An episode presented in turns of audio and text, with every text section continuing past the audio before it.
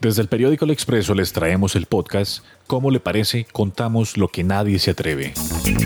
En este noveno capítulo queremos contarles sobre Colegio Cooperativo se niega a desocupar, cobra las matrículas pero sigue en sede gratis.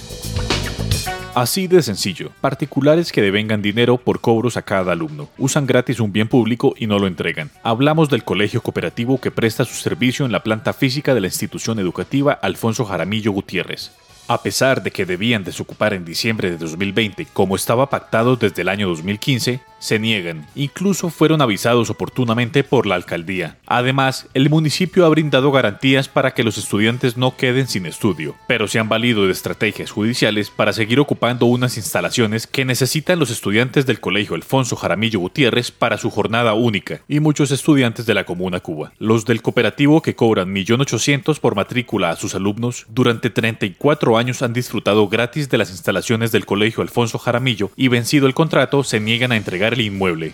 Pero veamos la historia. La alcaldía cedió en comodato un lote para el colegio cooperativo.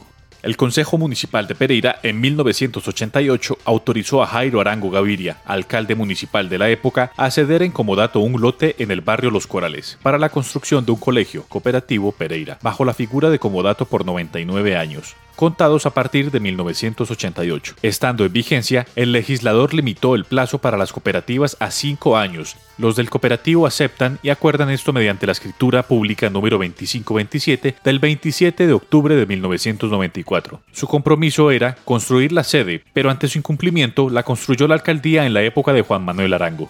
Se renovaba cada cinco años y terminó en 2020. Desde ese entonces se procedió a suscribir contratos cada cinco años, siendo el último de ellos el contrato de comodato número 5423 de 2015, que terminó el 31 de diciembre de 2020 y que directivos del cooperativo aceptaron y firmaron. El municipio avisa del término del comodato y su no renovación. En julio de 2020, el municipio de Pereira oficia a la Cooperativa de Educación de Risaralda indicando la voluntad de culminar la relación contractual, precisando que, abro comillas, esta disposición se toma con fundamento en el vencimiento legal del plazo del contrato suscrito y las recomendaciones que la Secretaría de Educación realizó, en el sentido de no renovar el vínculo por las necesidades prioritarias de sedes para el funcionamiento de establecimientos educativos que requiere el gobierno de la ciudad, cierro comillas. No aceptan y empiezan tutelas, demandas y acciones para no restituir el bien al municipio. Esta comunicación no es bienvenida por la Cooperativa de Educación de Risaralda, que procede a formular acciones constitucionales en contra del municipio de Pereira, procurando mantener la vigencia contractual a 99 años. Al día de hoy, el Tribunal de lo Contencioso Administrativo de Risaralda, mediante auto del 1 de septiembre de 2022, admitió el recurso de apelación propuesto por la cooperativa, pero también se tramita ante el Tribunal de lo Contencioso Administrativo de Risaralda el radicado número 66001 2333 000 2019-00-149-00, en el que el municipio de Pereira formuló demanda en reconvención en contra de la Cooperativa de Educación de Risaralda, procurando la declaración del incumplimiento contractual en los términos del contrato de comodato número 5423 de 2015